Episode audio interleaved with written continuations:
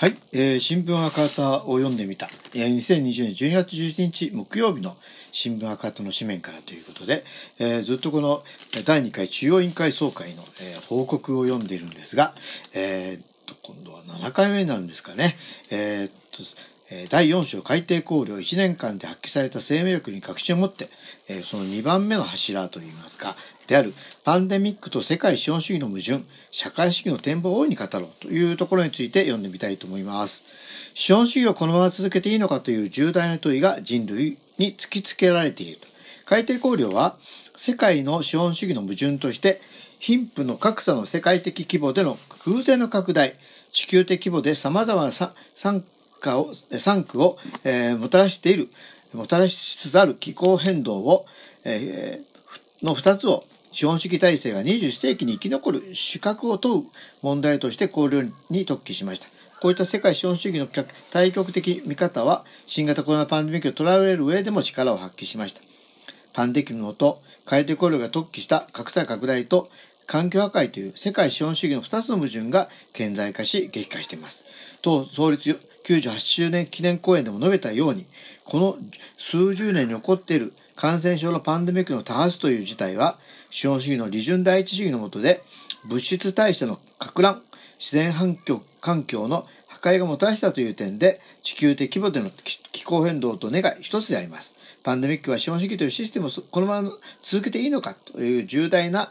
問いを人類突きつけるものとなっているのであります。資本主義の原価を指定し、資本主義の見直しを求める声が広がる。こうしたもとで資本主義の限界を指摘し、資本主義の見直しを求める声が様々な形で広がっています。ローマ教皇は10月に発表した、えーこれはね、会直っていうんですかね、えー中で、パンデミックによって、えーあらあらわになった世界システムの脆弱性は、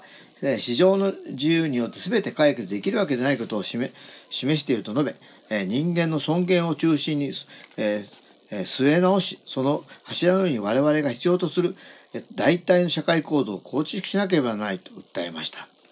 え9月にアメリカの CNN は資本主義はもはや機能しないパンデミックがいかに資本主義を変えるかと大数報道を行い、資本主義は危機に瀕している。パンデミックや資本主義を労働者と最も困窮した人々に恩恵をもたらすように変える可能性があると報じました。パンデミックに関わる現代の資本主義に対する批判は様々であり、どう対処するかの方とも様々であります。しかし、カトリックの総本山からも、世界的な巨大メディアからも、今の資本主義では立ち行かないという声が起こっていることは、改定考慮が述べているように、資本主義体制が21世紀に生き残る資格を問うものとして注目すべきことではないでしょうか。社会主義の原点は資本主義派にある。社会主義の展望を大いに語ろう。こうした中で、世界最大の資本主義国アメリカで、特に若い世代で社会主義にに希望を、えー託す状況が広がっているということは重要であります。えー米大統領選挙で民主党のサンダース氏を中心とするグループは、高額費、公的医療保険の欠如、えー格差拡大、気候変動など資本主義の矛盾と捉え、それらの解決をし社会主義の中に求める訴えを行いました。この流れは大統領選挙とその結果にも大きな影響を与えました。トランプ陣営は一連の変革の課題を民主的、民主党の公約に位置づけたバイデン陣営を社会主義、共産主義と攻撃しましたが、そうした攻撃は通用せず逆に若者の中に社会主義への支持を広げる結果となりました。こうしたアメリカの動きは私たちの日本での戦いにも重要な示唆を与えているとも考えます。もとも社会主義の原点は資本主義批判にあります。日本でも労働区、格差拡大、高学費、環境問題など、息苦しく希望が見えない社会の根源には、人間が人間を搾取するシステム、理順第一主義